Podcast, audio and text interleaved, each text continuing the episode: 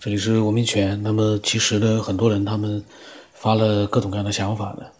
呃，我其实有一些都一直都没录出来。那像最近呢，因为我一直录呢，我就去录老静的这个他发来的分享，因为老静发来的都语音，相对来讲呢，他讲了很多他自己的想法之后呢，其实我倒是感觉一方面听的还挺有意思的，另外一方面我也可以就是呃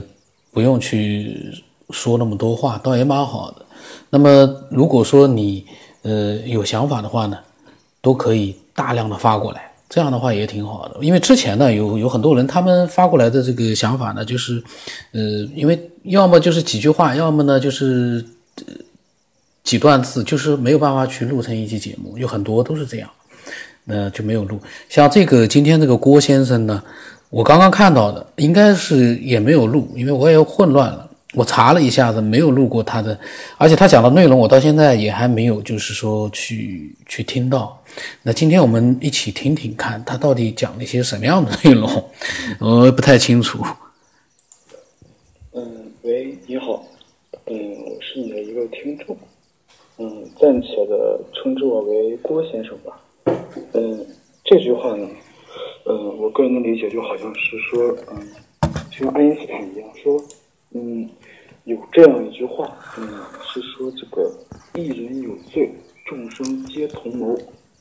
嗯，就是说呢，如果一个人有有罪，犯了错的话，那他身边的人都是这个人，都是这个人同谋。嗯，这句话呢，呃，我个人的理解就好像是说，嗯，就像爱因斯坦一样说，嗯，我们为什么不能克隆一个爱因斯坦出来？那是因为。我们无法克隆爱因斯坦他身边的人，因为一个人的成长中，环境对他的影响是特别的巨大的，所以说才有了这样一句话。嗯，关于人的灵魂这个东西吧，嗯，我不想，嗯，我也我也无法确确切的说一些东西，但是呢，我想说一下这个人的性格，嗯，人的性格是否可以说就是。一个灵魂的性格，它是怎样怎样嗯形成的？嗯，我觉得呢，应该是有两个方面。嗯，首先一个方面呢，嗯，我先说第一个方面，是由于环境。没有什么人生下来就是说他是一个很开朗的性格呀，或者是一个很抑郁的性格，他肯定是受到了这个外界的刺激。受到了外界环境的影响，他才会有这样一个性格。比如说，小孩刚生下来没有了父母，那么这个孩子就会特别的独立。再比如说，有些小孩他这个被这个父母特别的娇生惯养，那么他的这个性格就肯定会特别的这个任性叛逆。可以说。人所有的性格，都是通过身边的人，可以说是经历了很多的事情，通过这个环境的刺激，而慢慢塑造而来的。嗯，我们可以想一想，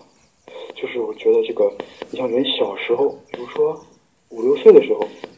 那是一种状态，慢慢慢慢的变大了，就会有这个青春期啊，这个叛逆期。而到了这个成年之后呢，性格就会慢慢沉稳，这都可以归结为是一个外界的环境逐渐的对这个人的性格的一个塑造，也可以说是对人灵魂的一个塑造。所以，呃，我一直对这个，呃，所以说，呃，对人这个灵魂转世啊，这个，我不能说不认同，但是我。这确实无法从这个现实中或者说科学的当中呢得到解释，嗯，所以我就是个人觉得哈，嗯，人的这个性这个灵魂或者说性格，或许说并不是说是转世这样一个方式，当然也有可能啊，我也是比较这个什么偏袒的，只是比较偏袒这一方面，就是说。是由于外部环境而慢慢的塑造成这种这样一个灵魂，就说即使我们现在克隆一个爱因斯坦，那但他们但他也不会成长为就是有重大发现的这个爱因斯坦，那是因为我们无法无法克隆他他的环境。嗯，那我再说第二个方面，影响性格形成的第二个方面，那就是人的基因。嗯，因为本身我的职业呢，我是一个医生，我是个医学生。嗯，我对这方面就是平时学习的时候也多关注一些。说这个人，每个人的性格不同，是由于体质决定的。嗯，举个例子，说有些人他生下来就是说比较娘。我们知道，因为不管是男人和女人身体当中呢，他都是有这个雄性激素和雌性激素的，可能。你觉得有些比较娘的男生，他只是体内的雌性激素稍微多了一些。同样的，你说有些人他的性格方面比较急躁，特别的急躁，那他也许有可能是他这个身体的这个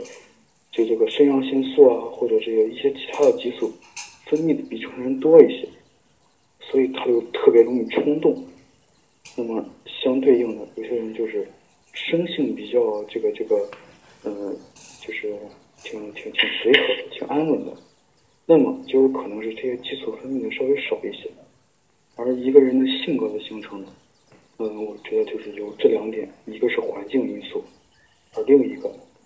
就是由于遗传基因、人体本身的一个，嗯，一个这样的一个这这个因素，两方面塑造了人的这个性格。嗯，说到灵魂和这个思维这个东西啊，就现在的科学都知道，我们把人的大脑掰开之后，里面就是一些这个神经元相互连接在一起，然后产生这个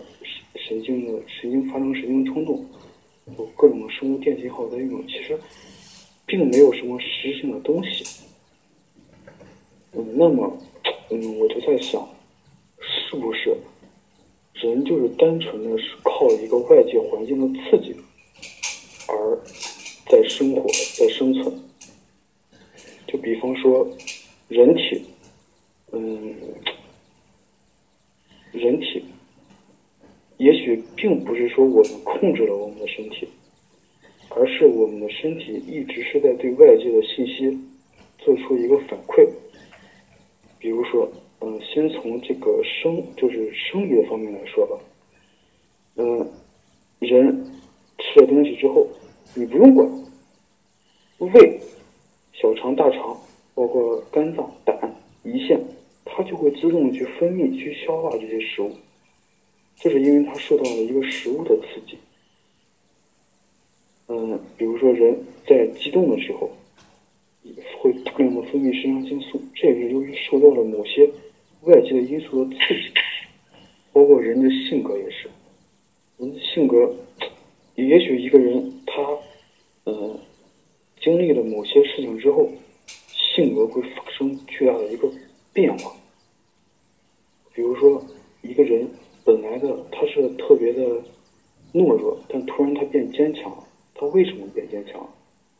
那他肯定是受到了一个事件。也就是说，他的环境发生了对他的一个刺激，他的大脑或他的这个思维接受了这个刺激之后呢，他在对以后的发生的事情之后，他有一个应对的措施。那么再次发生这种事情之后，咱们就会感觉他会比以前坚强了许多。然后我就在想，是不是这个人？刚从一生下来开始，并没有什么灵魂，他只不过是在不断的接受外界的刺激，不断的接受外面的刺激，不断的在成长，不断的在消化，慢慢的，就是形成了，就是人之后的这样一个总体的一个性格。然而，我们就把这个人的性格而称之为灵魂。嗯。我也是第一次和你那个说这么多东西，现在就是有点稍微的有点小紧张嘛，可能这个思路呢不是很清晰。这个郭先生呢，他后来他又他他是个医生，我在想，哎呀，医生挺好的，因为嗯，他比如说他知道他刚才讲到大脑里面的神经元啊什么样的一个情况，其实医生如果说对人体他特别熟悉的话，他会不会？我一直在想，他会不会也曾经疑疑惑过，就是说，哎，人体的这么复杂，嗯，会是怎么样一个就是。出现的一个过程是什么样的？他会不会去想这些问题？但他没提，他讲到是关于性格啊、灵魂啊之类的这样的一些话题，挺有意思的。然后呢，他呃下来呢又讲了很多的一些其他的一些内容。然后他呃刚才呢说他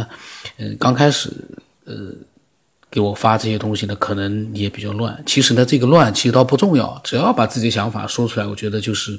呃挺好的。那种非常完美的这种表达，我个人觉得啊。呃，如果不是做了很多准备，反复的去练习的话呢，那也是很难去做到的。那个太完美的东西，